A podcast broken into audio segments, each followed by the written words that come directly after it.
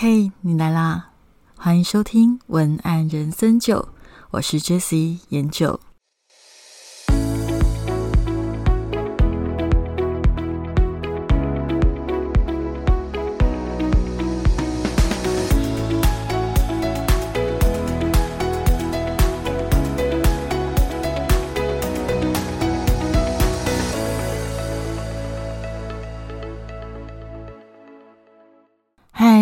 是研究，今天来聊聊关于贴文内容的选择。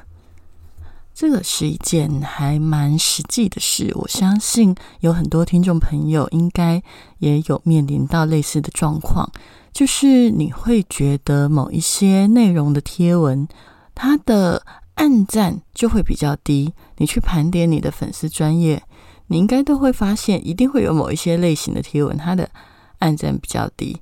所以，针对那一些贴文，到底内容要不要继续写下去？之前啊，我记得有一个医师的客户，他曾经也问过这件事情，就是说，他觉得啊，因为他本来就是一个还蛮有名的医生，所以他觉得很妙的，就是为什么我吃喝玩乐的贴文内容反而很受欢迎？有时候写专业内容，按赞都会比较低，这个到底是不是正常的？呃，我要说，其实这个情况它还蛮正常的。虽然说，当然专业的内容，它有它的写法可以让你的按赞比较高，也会让你的听众觉得比较容易去吸收。但是比例上，例如说好了，你去思考美食的贴文跟一些比较专业的的内容，总是会。美食总是会比较受欢迎嘛，不然为什么美食部落客会这么多，对不对？所以在这样的前提下，大家都要来写美食吗？当然也不是这样子。我觉得我刚刚讲的这个情况，如果你的粉砖是，例如说像我刚刚讲的医生，或者是某个个人形象比较强烈，或者是他的跟客户的连接很强的这样子的呃实体的人物的话，会很容易发生这样的问题。那反正我刚刚讲的专业的文章要。博得赞是有方法的，但不是要在这一集讲，因为以前讲过了。如果想要听的话，你可以去拉前面的第十五集，那个地方写讲的还蛮详细的。总之，今天这一集要讲的是，通常操作久了，你还是会很现实的发现，整体比例上就是会有一些东西它没有办法那么的受欢迎。那到底，嗯，要不要写啊？我们先来讨论按赞与不按赞的各种理由好了。粉丝会按赞的理由通常有两个，第一个当然就是很有共鸣嘛。那很有共鸣的文章，它很容易能够造成一个正向的效果，就是让你的品牌形象上升，让你跟客户的连接加强。第二个按赞的理由很特别，就是有一些铁粉，他就是。只要看到就会给赞，那这种其实就是以偶像型的，或者是我觉得政治人物都很容易有这样的情况，就是因为他其实在地连接已经很强了，所以很多人他根本不看内容，他就是看到照片就会给赞，所以这种反而是照片会很重要。但是如果说他们看到照片就给赞的话，那内容就不重要了吗？内容当然还是重要，因为难道你只有要写给铁粉看吗？每一个人，他总是需要让他的粉砖一直有新的人进来，对吧？所以你不能够一直只是写给铁粉看，写给铁粉他们喜欢的内容，有时候很容易造成呃新来的一些不算你的粉丝，只是想要认识你的人。会觉得难了解，呃，有一些东西是你跟铁粉才了解的梗，然后你贴了那些照片，你的铁粉可能很有 feel，可是你的呃新的粉丝可能没有 feel。如果这样子给铁粉的文章一多，就会造成你的新的粉丝呢觉得有点不懂啊。第二个我想要讨论的是，粉丝如果他们不想按赞的话，通常有哪一些理由呢？第一个理由就是没兴趣嘛。那没兴趣应该很简单，不太需要在这里讨论。第二个理由是，呃，我很常发现越来越多人是这样的情况，就是他可能感兴趣，但是就是忘记按赞，或者是没有动力按赞。有可能你的文章写的很长，或者是照片很精彩，他真的会看完哦，但是他有可能就是不想要按，就是没有按的动机，或者是没有按赞的想法。这种当然实际层面上可以有一些文案上面的呼吁，或留一些互动的疑问句等等，让读者们可以比较有动力去。做回复，但我我要讲的是，因为现在 Facebook 它的就是使用率已经非常的饱和，然后贴文又非常的多，在资讯爆炸的这样的情况下，老实讲，我觉得不要太纠结，一定要他们都要按赞。如果你一直纠结他们要一定要按赞的话，你应该会蛮痛苦的。OK，那后面会再谈这件事情。我觉得最让人家。纠结的问题就是我刚刚讲的嘛，他感兴趣，但是他没有想要按赞，或者是没有动力按赞。那这样子的文章到底要不要发？那我们先来思考一个点，就是通常这样的文章会有哪一些特质？好了，第一个特质是直接跟销售有关。嗯，我觉得有很多的几率，只要你的文章直接跟你要销售产品有关。它的暗赞就是会比较低，当然，呃，你也会看到一些 KOL，他们有一些其他的做法，会让这个情况是改善的，甚至不会发生。因为很多 KOL 他们就是做的业配嘛，所以业配写得好，通常直接销售，他的粉丝也都很能够接受。但这个是建立于他之前有好好的经营，也有呃喂养粉丝很多非业配。有用的资讯内容，这样子他去做不断做业配的时候，因为现在的粉丝们，他们其实已经被养成了很清楚的知道，你的追踪者他就是靠业配在生活啊，所以通常这样子的情况下，业配也不会被太多的讨厌。但是我还是必须要讲，老实说。就算你之前喂养了你的粉丝多多多棒的资讯，还是有一定的比例跟几率，就是当你贴的文章直接跟销售有关的时候，你的暗赞相对比较上面就是没有像一些废文或者是一些有用、好玩或者是含金量的知识的那些文章还要受欢迎。这个就是很现实的层面。我们刚刚在讨论的是，还有哪一些特质会会容易让你的粉丝感兴趣，但没有按赞。第二个就是你的文章，它可能是需要思考比较多，或者是字比较多的文章。这样子的文章，通常第一个原因是因为看完就忘记按赞啦。这个部分，我觉得就是只能透过一些行动呼吁，去引发他们想要对你。产生互动，这个方法会比较容易解决。第三点是，通常感兴趣但就是会没有按赞的原因，是因为有可能你的切入点或者是你写的一些内容跟以前粉丝他们习惯看的内容有点不太一样，那他们就会觉得哎有兴趣或者觉得好奇，但有可能在观望的角度下就不一定会立刻按赞。这样子的文章。为什么我们还是会需要发？通常会有三个理由。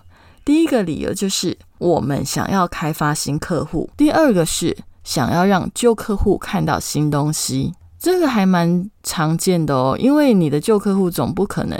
就是一直只看相同或者是相似的内容，那一定会腻。所以想要让旧客户看到新东西的时候，在测试期，你的旧客户在习惯的过程中，有时候难免会发生按赞偏低的问题，那个就是一个过渡期。那第三个是想要加强。品牌的深度，所以有可能你会写一些关于品牌的事情。你的品牌的事情如果不小心写的过于生硬，有可能你的按赞率就会偏低一点。但是它还是有解套的方法啦，例如说，你让你的品牌深度可以尽可能的跟你的受众他们的生活常见到的一些时事内容有结合的时候，他们就会比较容易。去跟你做互动连接，但是我今天讲的意思，在整体的比例上面，有可能就是会比一些更讨喜的文章低一点点，或者是你要让它跟讨喜的文章一样受欢迎，你要费的心思会更多一点点。我讲的意思是这样子。那到底要不要写？总之，我最后的选择就是还是照写啦。因为我的手上的这位客户，他现在很急着要做的就是开发新的 TA。那旧的 TA 一开始有可能会对你的新风格贴文不太习惯。但是，如果你永远不测试，那永远就没有办法获得新的情报。我觉得在行销这条路上，你没有办法去保证自己百分之百的成功。纵使你是一个知名度很高的品牌，都还是有可能某一些行销它的效果就是相对比较下面，它是比较好的或比较不好的。所以我觉得有时候一些新的方法，在成本能够吸收的情况下，如果你真的很想要知道结果，那就是一定要去测试，不要因为它的暗赞可能偏低一点，你就立刻的不想要去尝试。我觉得你还是可以先去看看你到底这篇文章的必要性，或者是你可以从写法上面去调整。那总而言之啦，如果你是想要开发新的 TA、新的客户，我觉得你在做新的文章的测试过程中。还是要注意两件事情。第一个就是你要搭配导流量，导流量的意思就是说，呃，最简单的就是广告，或者是请 KOL 去做代言，那这个东西就是比较会有帮助。第二个就是你要注意，其实你如果真的要有新的开发新客户的写法，它通常需要稍微的维持一段时间，有可能没有办法马上的。立刻看到效果，所以也建议你可以给自己一个停损点的时间。那在那个时间里，你可以多测试。几篇来确定你的贴文内容到底适不适合，或者是要怎么去调整。另外分享一点就是，我发现啦，单篇的按赞有时候不一定是高，但是却会增加追踪者或者是增加订单。那这个我觉得也都是很好的参考指标。如果说你的贴文有可能按赞没有很高，或者是很普通，但是你却发现你的追踪者增加了，或者是你后台订单增加了，我觉得。没有不好啊，你还是可以继续发。那这个都是你自己也可以去测试的。最后想要来聊聊暗赞这件事情。其实我觉得暗赞啊，它是一种表态。你去仔细想一想，你们自己应该也常常会忘记暗赞吧？在现在这个时空背景下，看过精彩的文章，看完会细细思考，会记得写文章的人，却不一定会立刻的习惯去做回复。这个也是很常见的。例如说，我有时候也会。看到一些呃新的作家，然后诶觉得他写文章写的不错，但是看完之后可能还在消化，然后那个时候手就忘记按赞了。其实仔细想起来啊，因为按赞这个行为本身其实是一种表态，但是要求每一个人都要常常表态，其实这个是不符合人性，因为每个人的个性都是不一样的。老实讲，不一样的。人做不一样的品牌，他的粉丝属性也会有差异。就像我以前跟我的客户在聊，其实他们手上有找了很多的品牌代言人，那他就说啊，哎，其实品牌代言人他的粉丝个性还真的会跟代言人的个性还蛮像。例如说，有他曾经找过某个女艺人，那那个女艺人的个性就是比较。呃，直白一点不太好相处，然后是属于意见多的类型。那发他就发现呢，请他代言的话，呃，吸引来的订单、吸引来的客户也常常就是比较意见多，然后难以相处，然后他的客服成本就会提高。所以其实我刚刚要讲的就是每个人个性不一样，粉丝个性也会很多差异，所以我们不一定会。直接的想要去下决定去按赞的原因，是因为有时候他们对于某个品牌或者是某个 KOL 的表态支持是会有观察期的，也有可能有好感，但是就没有想要表态啊。我们知道人的个性里面，大家出社会这么久了，应该也知道吧？有些人就是可以轻易说爱啊，然后但是他们可能不了解爱哦。那有一些人，他的爱一旦说出口，就伴随着承诺。伴随着忠诚，对吧？所以面对粉丝也是一样的道理。有一些粉丝他就是乐于表态啊，但是你要记得，他有可能也是缺乏忠诚的哦。有一些粉丝他就不会轻易表态啊，但是他一旦跟你表态了，他就会很铁，他就会很认真的去互动，去了解你，去认识你。我觉得面对很多不同类型的粉丝，我们不能一概而论啦，不然的话，世界上也不会有那么多的呃类型的人，也不会有那么多的沟通的课在开，对吧？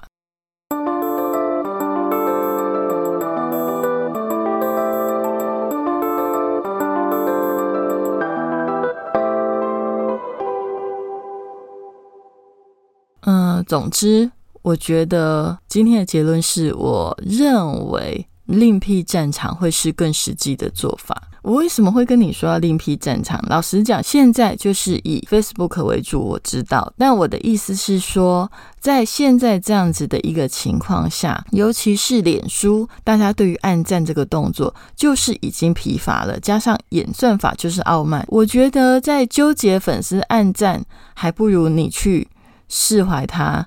再加上另辟战场，我的意思不是不要努力，还是要努力。可是你要认清现在的 Facebook 的背景，就没有像几年前那么的容易跟粉丝做互动。那个它就是现实条件的改变。那现实条件的改变，我们能怎么样？我们只能够接受，以及去找其他的方法。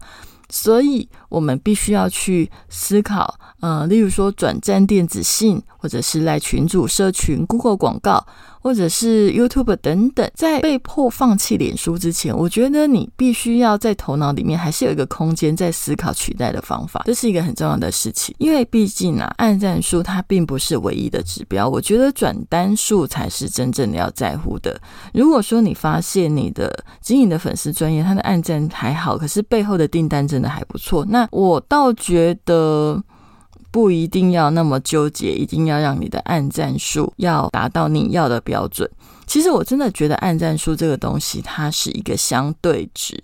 我今天讲的就是相对值，就是说，不管你是人很多的粉砖，人很少的粉砖，一定会有一些文章相对。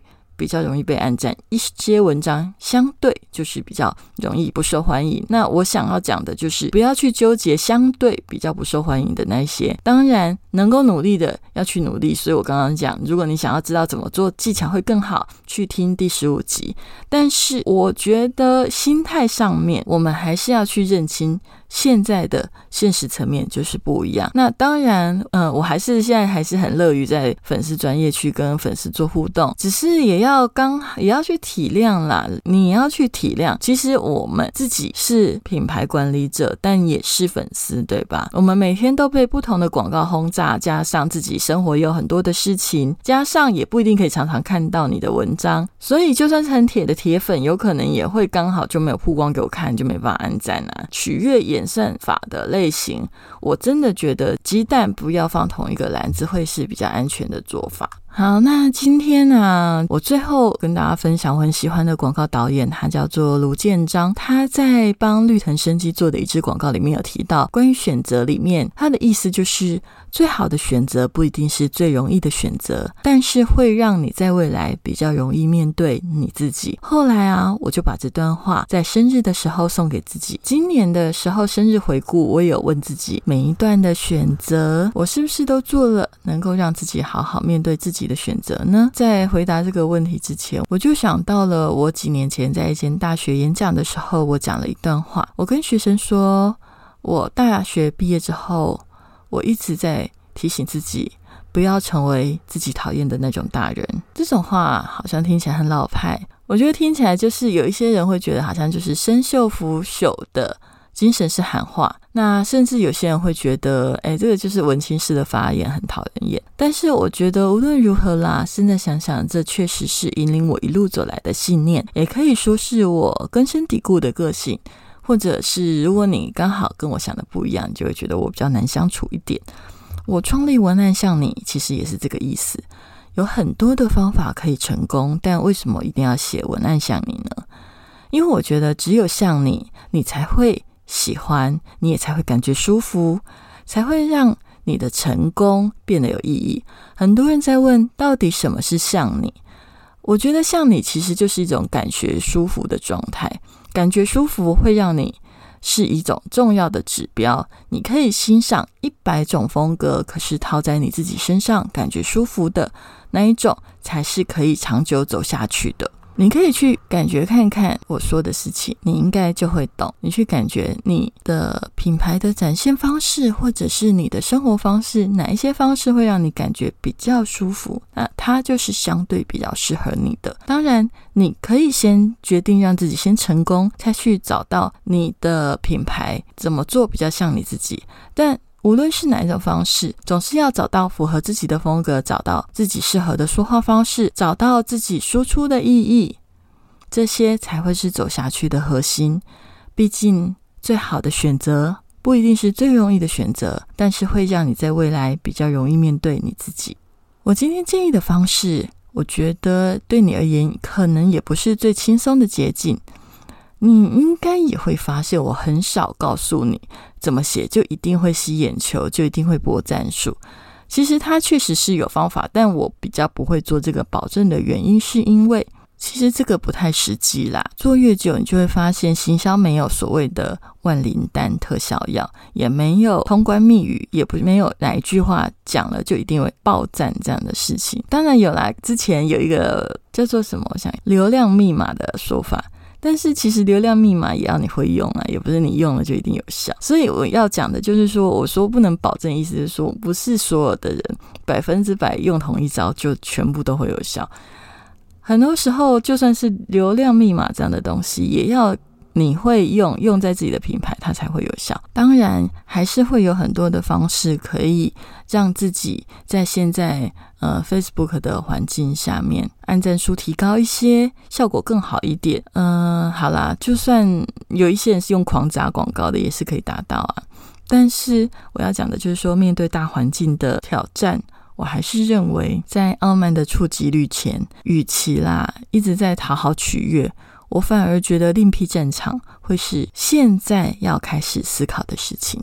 今天的文案人生九就到这里。如果你喜欢今天的内容，请给我五颗星星的评价及留言。如果你想要回顾今天我讲的内容，想要看文字稿的话，你可以到我的官网上面去看，它会上架在上面啊。对，然后如果你想要上文案课的话，我的高效好感文案课已经上架喽，你也可以到我的官网文案向你官网去参考一下。如果你想要找到我，你只要打 J slogan J S L O G A N 点 T W J slogan 点 T W I G Facebook 或网站都是一样的这个网址。那如果嗯你想要打中文，你就找文案想你，应该也蛮好记的。好，那今天的节目就到这里，我们就下次见喽，拜拜。